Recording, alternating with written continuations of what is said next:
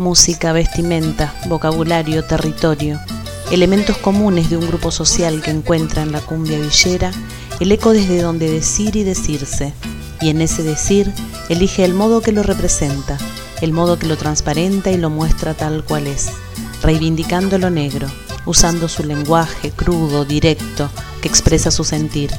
Como dice la socióloga Eloísa Martín, la cumbia villera no maquilla los rasgos de la pobreza, los retoma y hace de ellos un ideal estético. A continuación escuchamos cómo todo esto se pone de manifiesto en uno de los temas más reconocidos de este género, Vive Cantina. En los pasillos de la villa se comenta que el pibe cantina se ganó la lotería. Ya no pasea con su bici despintada,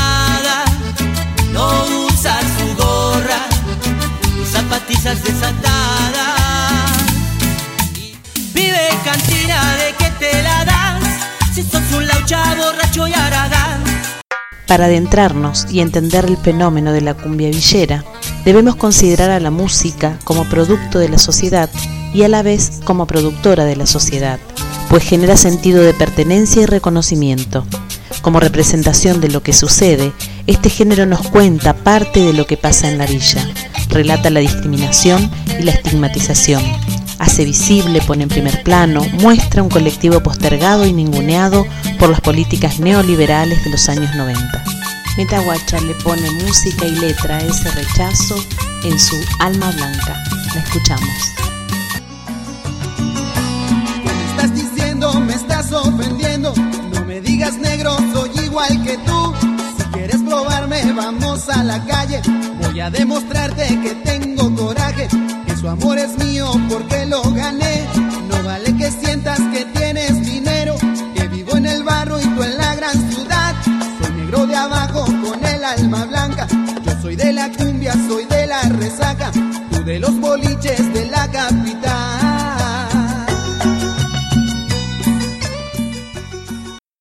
Los espacios marginales de las grandes ciudades aglutinan a los migrantes del interior y de países limítrofes que provienen de sus sectores más humildes. Estos nuevos territorios, las villas, comenzaron a ser espacio de encuentro y de identificación, de arraigo y de pertenencia, pero con problemas reales de acceso al trabajo para su gente, que va quedando fuera de los circuitos productivos, fuera del sistema. Segregada y marginada, parte de su población encuentra en el robo, el narcotráfico y la prostitución otros modos de subsistencia. Si bien estas actividades involucran solo a algunos de sus habitantes, son generalizadas por el resto de la sociedad como un estigma del villero, y conforme se van instalando esas marcas, aparece la policía como representante del orden establecido para reprimir sin miramientos a quienes pertenezcan a este grupo social basando su sospecha en el prejuicio. Lo escuchamos en Quieren bajarme de Damas Gratis. Porque si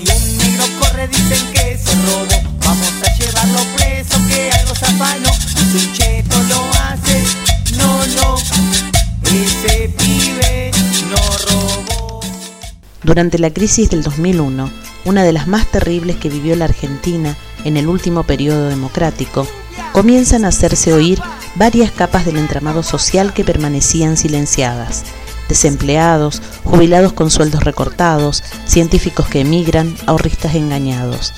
Todos denunciando con sus cacerolas situaciones y necesidades individuales al grito del que se vayan todos, situaciones y necesidades que los guilleros, molestos, maleducados e invisibles, venían reclamando desde hacía años.